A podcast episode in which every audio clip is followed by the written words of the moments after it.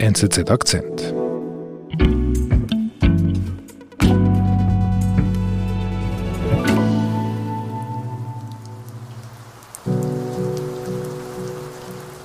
Es nieselt, es ist sehr kühl, der Himmel ist grau.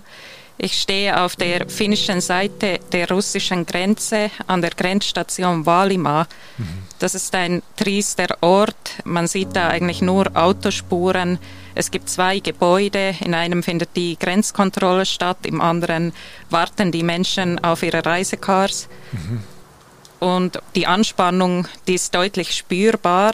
Seit Putin die Teilmobilmachung ausgerufen hat, sind über 50.000 Russinnen und Russen, vor allem Männer, über die Grenze nach Finnland gekommen. Mhm. Und allein an diesem Tag, wo ich an der Grenze stehe, kommen 7.743 Personen über die Grenze nach Finnland.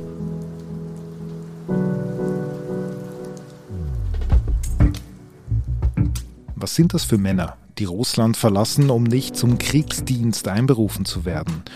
Linda Kopponen erfährt an der Grenze Geschichten, die von Widerstand, Angst, aber auch von Opportunismus erzählen.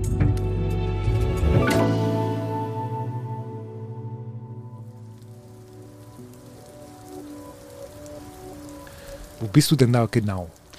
Ich bin in Valima, das ist ein Grenzübergang im Süden von Finnland, 200 Kilometer von St. Petersburg entfernt. Das ist sehr abgeschieden. Es gibt eigentlich rundherum nichts anderes außer Autospuren und zwei Gebäude, wo die Menschen zur Grenzkontrolle gehen oder auf ihre Reisecars warten. Und was machst du da? Ich bin hier, weil ich mit Menschen sprechen möchte, die aus Russland nach Finnland einreisen, mit Männern, die vor der Teilmobilmachung Putins fliehen. Mhm. Dazu muss man sagen, dass die finnische Grenze jetzt noch offen ist. Es ist Montag, der 26. September. Russische Touristen können noch mit einem Touristenvisum einreisen. Finnland ist das letzte Land im Schengen-Raum, wo dies noch möglich ist. Okay. Die baltischen Nachbarstaaten und Polen haben die Grenze bereits für russische Touristen geschlossen. Mhm. Und du sagst, seit der Teilmobilmachung kommen noch viel mehr Leute aus Russland dorthin an diesen Grenzort?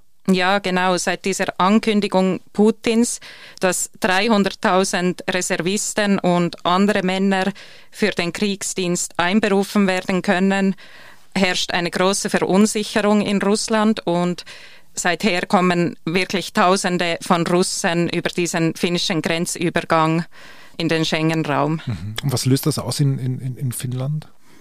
Das hat die Diskussion, die es davor eigentlich bereits seit dem Kriegsausbruch gab, verschärft. Und zwar diskutiert Finnland darüber, die Grenze zu schließen. Die Finnen fragen sich, wer kommt da eigentlich in unser Land? Mhm. Okay. Du bist also dorthin gereist. Wen triffst du da? Kommst du da einfach so ins Gespräch mit den Leuten? Das ist nicht ganz so einfach. Viele der Männer blocken ab, sie wollen nichts sagen, aber ich treffe um 8 Uhr morgens einen jungen Mann. Er steht im Regen, er friert. Er stellt sich vor als Dimitri mhm. und sagt, er komme aus St. Petersburg. Er hat sechs Stunden gebraucht, um die Grenze nach Finnland zu überqueren, also diese beiden Grenzstationen. Also nur an der Grenze sechs Stunden? Genau. Er wurde auf der russischen Seite eineinhalb Stunden von den Grenzbeamten befragt.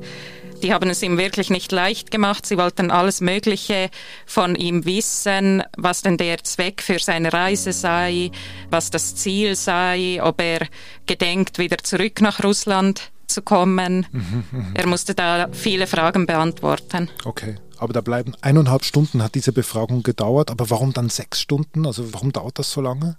Man muss sich die Grenze so vorstellen, es gibt den russischen und den finnischen Grenzübergang und dazwischen gibt es die sogenannte Grenzzone, das sind anderthalb Kilometer. Man wartet zuerst auf der russischen Seite, wird dort ein erstes Mal kontrolliert, kommt dann in die Grenzzone und wartet dann auf die Kontrolle auf der finnischen Seite. Okay, aber das heißt, dieser Dimitri musste zuerst diesen russischen Grenzübergang quasi wie über sich ergehen lassen. Das ist sicher nicht einfach.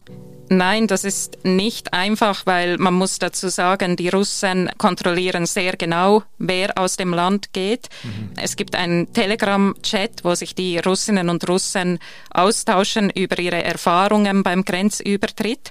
Ich habe da einige Nachrichten gesehen und das sind teilweise dramatische Geschichten von Personen, die es nicht geschafft haben auf die andere Seite. Es gehen Gerüchte herum über eine sogenannte N-List, also mhm. eine Liste mit Namen von Personen, die nicht aus dem Land gelassen werden. Weil sie das weiß man nicht ganz genau, aber man munkelt, äh, weil sie Reservisten sind Aha. oder weil sie diesen ominösen Brief erhalten haben mit dem Aufgebot. Dass sie zur Armee in den Krieg gehen müssen. Genau. Okay. Aber Dimitri, der hat es geschafft, er steht offenbar nicht auf dieser Liste. Hat er dir denn gesagt, warum er sein Land verlassen möchte?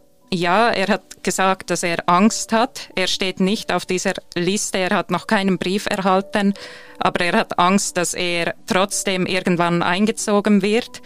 Er hat als Projektmanager gearbeitet in St. Petersburg und sein Arbeitgeber hat ihm dann geraten, Russland zu verlassen, wenn das irgendwie möglich ist. Der Arbeitgeber?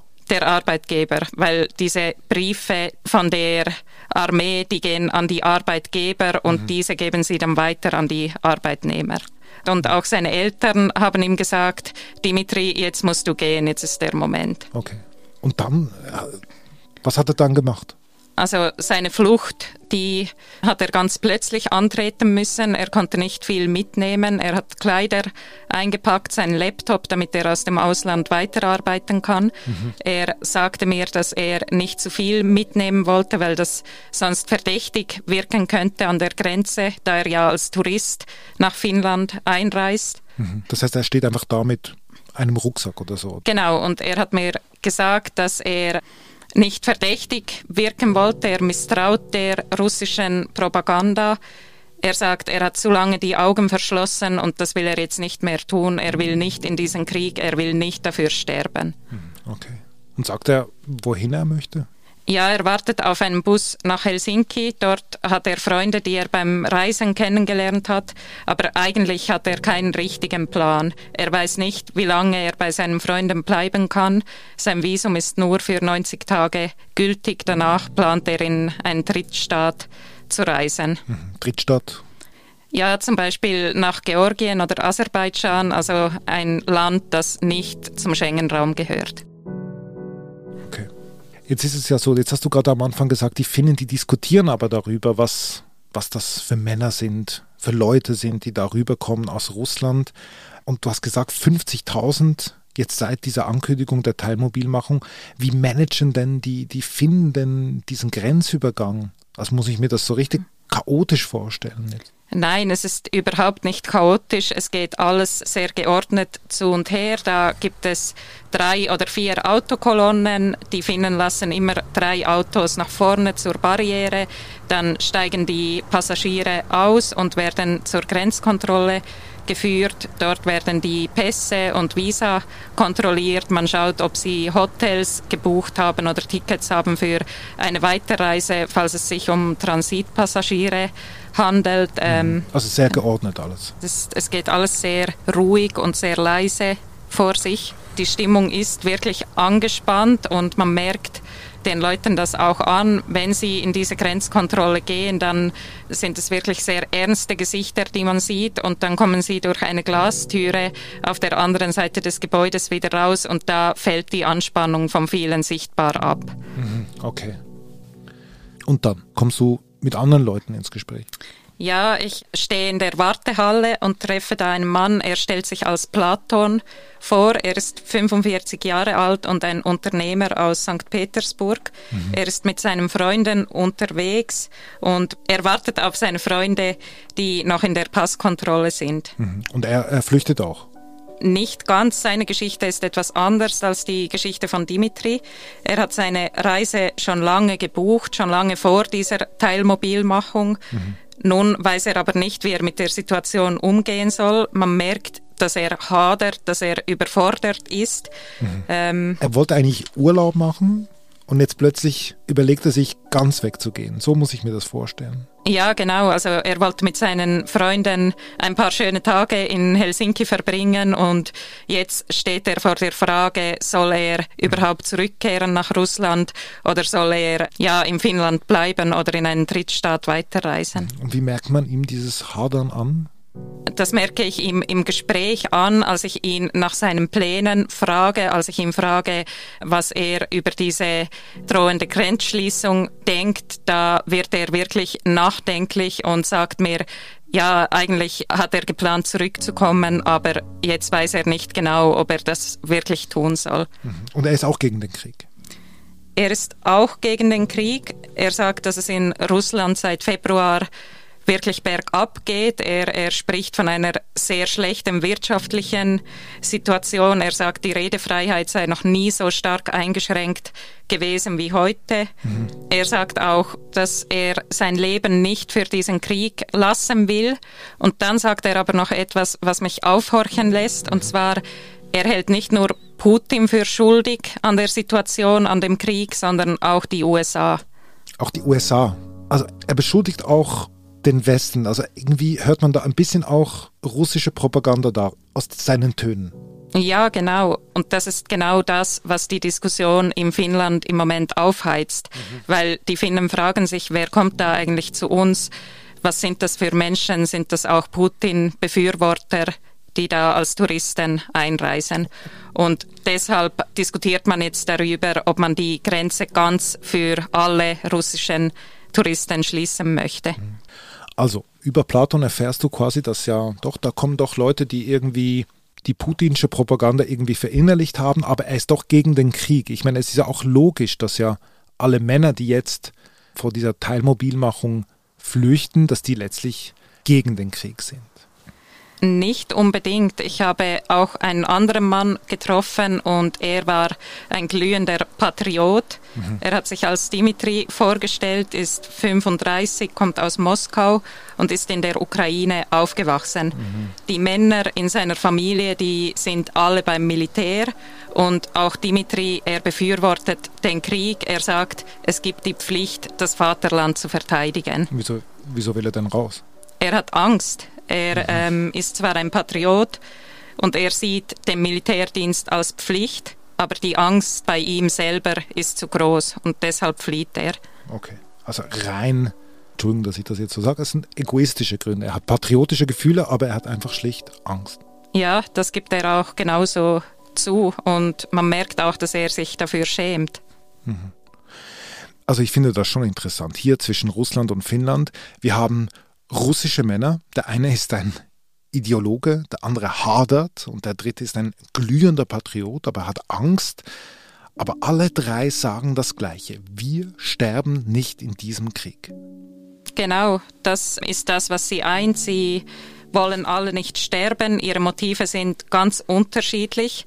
Aber was sie eint, ist, dass sie nicht in diesen Krieg möchten. Mhm. Und was das Tragische ist, was mir sehr nahe ging, ist, dass niemand auf diese Menschen gewartet hat. Niemand hat auf die Russen gewartet. Mhm. Und sie sind teilweise sehr verloren, wie zum Beispiel Dimitri, der dort im Regen stand und nicht genau wusste, wo er hingehen soll. Mhm. Und anders als bei den Ukrainern, die geflohen sind, gibt es keine Welle der Solidarität. Mhm.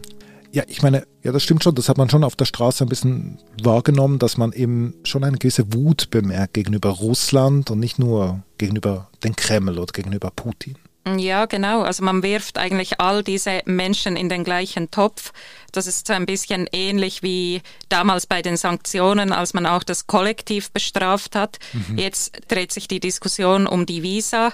Da wird in der EU und in der Schweiz noch entschieden, wie es damit weitergehen soll. Also die Visa für die Russen. Die Visa für die Russen. Mhm. Und ich war ja letzte Woche noch in Finnland. Als ich zurückgeflogen bin, habe ich erfahren, dass die finnische Regierung einen Entscheid gefällt hat. Mhm. Sie hat entschieden, diese Grenze zu schließen für die russischen Touristen mhm. und damit den Menschen die Möglichkeit genommen, in den Westen zu fliehen. Mhm. Und für all diese Männer bedeutet das, dass sie diesen Fluchtweg nicht mehr haben, dass sie womöglich in diesen Krieg ziehen müssen, wenn sie keinen anderen Weg aus dem Land finden.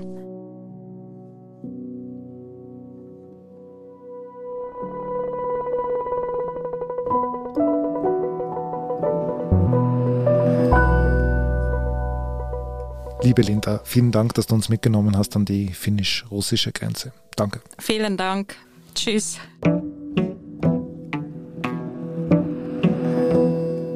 Das war unser Akzent. Produzentin dieser Folge ist Marlen Oehler. Ich bin David Vogel. Bis bald.